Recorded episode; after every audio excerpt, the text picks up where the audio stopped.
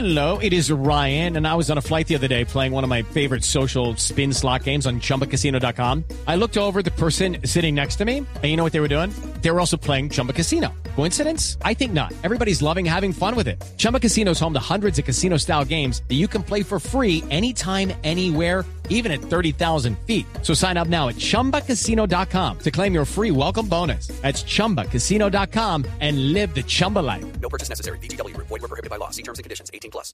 Se ha hablado desde muchos ángulos de una pelea que algunos no entienden y que de pronto no se ve muy cercana a los ciudadanos y a los oyentes. Y es eh, el choque que hay de conceptos, de criterios entre el fiscal general Eduardo Montealegre y la contralora Sandra Morelli. Todo esto frente a varias actuaciones y posiciones frente a algunos casos muy sonados que nos tocan a todos porque en últimas tienen que ver con investigaciones por corrupción. Una en particular que tiene que ver con el desvío de miles de millones de pesos de la salud de los colombianos a bolsillos particulares. Es la investigación por la caída de la que fuera la EPS más importante de Colombia, la EPS Salud Cop. La Contraloría viene adelantando una investigación de tipo fiscal y desde la Fiscalía se viene adelantando una indagación penal. Recordemos que el fiscal general Eduardo Montealegre se declaró impedido en este caso por tratarse de una persona que fue asesora de Salud Cop antes de ocupar ese cargo. Y por eso han venido toda suerte de suspicacias frente a si la actuación desde la Fiscalía ha sido o no lo suficientemente rigurosa y lo suficientemente drástica frente a esto que es ni más ni menos la posibilidad de que se hayan perdido miles de millones de pesos, repetimos, de la salud de los más pobres de nuestro país. Está con nosotros hoy en el radar para entender un poco lo que ha venido pasando en estos últimos días Mónica Cano. Ella es la jefe de la unidad de tecnología informática de la Contraloría General de la República. Doctora Cano, buenas tardes. Gracias por atendernos aquí en el radar. Buenas tardes a todos. Quisiera preguntarle inicialmente, ¿desde hace cuánto tiempo usted eh, es la encargada de los laboratorios y de la tecnología informática en la Contraloría? A ver, el Laboratorio de Informática Forense eh, se creó como un grupo de trabajo adscrito al despacho de la señora Contralora en el mes de abril del año 2011. Eh, este laboratorio se creó teniendo en cuenta eh, la cantidad de documentación en medio electrónico digital que se recibía para los procesos de responsabilidad fiscal y que de una u otra forma eh, tenía que ser parte del acervo probatorio dentro de los procesos. En la unidad de seguridad y aseguramiento tecnológico e informático estoy hace tres meses, eh, tiempo en el cual se trasladó el laboratorio de informática forense a ser parte de esta dependencia, teniendo en cuenta eh, la afinidad de funciones de carácter técnico en, en los dos en los dos sitios. ¿Por qué se ha generado toda una polémica sobre el papel de ese laboratorio? ¿Por qué la Fiscalía dice tener indicios de posible extralimitación de funciones. Bueno, ellos tienen dos teorías. Una es que la Contraloría no tiene las facultades suficientes, las facultades de policía judicial para poder eh, hacer esta, esta clase, esta práctica de diligencias. Eh, eso en primer lugar. En segundo lugar, hay eh, unas, unos comentarios frente a un tema de interceptaciones y seguimientos. Interceptaciones estas que han sido denunciadas por, el, por varios periodistas eh, y es lo que nos tiene pues eh, en visitas permanentes últimamente a la Contraloría por parte de la Fiscalía General de la, de la Nación. ¿Desde la Contraloría se hacen interceptaciones telefónicas? Ese es el cargo, eh, el presunto cargo que nos está, eh, que se está investigando por parte de la Fiscalía pero pues como ya es de conocimiento público, el miércoles pasado estuvieron haciendo visita de inspección, no solamente en el laboratorio de informática forense, sino en cada uno de los rincones de la Contraloría General, eh, de diligencia esta de la que ya tenemos el acta, donde dicen que evidentemente no hay ningún equipo de interceptación de comunicación. Si no hay equipos para interceptar comunicaciones, entonces ¿en qué se basa la investigación de la Fiscalía? Porque esa era la, la hipótesis que se estaba justamente indagando, que se hubieran hecho algún tipo de chuzadas, como se dice popularmente, a periodistas o a personas para saber si tenían o no vínculos con la investigación fiscal por el caso Salud Cop. Bueno, este es un tema que, que también pues, nos tiene muy extrañados por cuanto antes que se hiciera esta visita fuimos citados a, algunos a interrogatorio y otros a entrevista en el despacho del señor vicefiscal. Estoy hablando que estas citaciones llegaron a la Contraloría el día martes y la visita fue ordenada el miércoles, lo que quiere decir que las citaciones no son consecuencia de la visita que realizaron los funcionarios de la Fiscalía el día miércoles. Con respecto a esto, eh, sí, sí, pues nos asalta una duda que si el tema viene a ser interceptaciones eh, o violación ilícita de comunicaciones, ¿por qué dentro de las personas que están citadas, unos a entrevistas y otros a, a interrogatorio, hay personas que han trabajado eh, el caso Salucop en la Contraloría?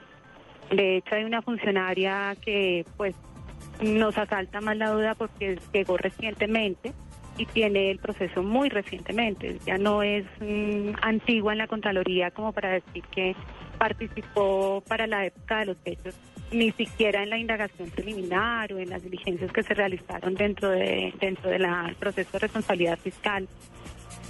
Y mucho menos, pues, en el tema de interpretaciones eh, ilegales. ¿Usted cree que la Fiscalía está tomando represalias contra quienes investigan el escándalo Salud Cop? Pues yo no le podría decir esto exactamente, lo único que le digo es que sí nos causa sorpresa eh, la coincidencia en el, en el tema, ¿no? Hmm. Quiero preguntarle, devolviéndome un poco por eh, la sala eh, donde supuestamente decían los investigadores de la Fiscalía que se podrían estar haciendo interceptaciones telefónicas. ¿Hay posibilidades, ustedes tienen allí programas espía que no sean eh, equipos técnicos para tener eh, la posibilidad de hacer escuchas telefónicas?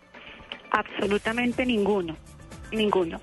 La parte de la diligencia estaba basada en saber qué equipos exactamente eran los que estaban en el laboratorio de informática forense, cuál era su uso real y a, y a quién y quiénes, qué personas funcionarios de Contraloría los tenían a cargo.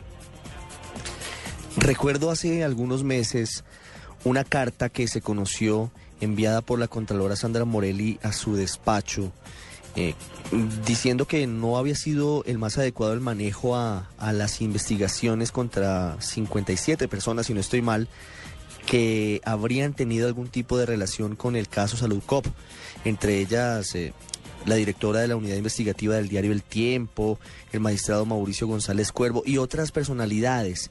Eh, ¿Eso cómo se dio y por qué se da esa carta de la Contralora? Mire, primero, esta no es una carta de la señora Contralora. Ella en ese proceso es segunda instancia, este no es de la señora Contralora. Si usted me está hablando del oficio que apareció publicado en El Espectador ya en el mes de febrero, eh, debo decirle que no tengo el conocimiento del por qué unas u otras personas están en esa relación. Eh, la labor del laboratorio es absolutamente técnica y no podría darle ninguna razón del por qué están unos u otros. ¿La Contraloría tiene la facultad para adelantar ese tipo de investigaciones eh, sin una orden de un juez o de un fiscal? ¿Qué tipo de investigación? Hacer eh, eh, el análisis de la, los datos de personas como las 57 que están en ese listado? Mire, eso no es un análisis de datos eh, que estén por fuera de la ley. El análisis que se hace de esa información es un proceso absolutamente técnico que se hace dentro de las imágenes de duplicación binaria, que son las mal llamadas copias de espejo. Eh, que es un disco local, o sea, no hay absolutamente nada que, se encuentre en red, ni que hagamos búsquedas en bases de datos, ni que tengamos que interceptar o chuzar eh, ningún tipo de comunicación. Ese es un procedimiento claramente establecido eh, por, la, por resoluciones de la Contraloría General y no es absolutamente ilegal.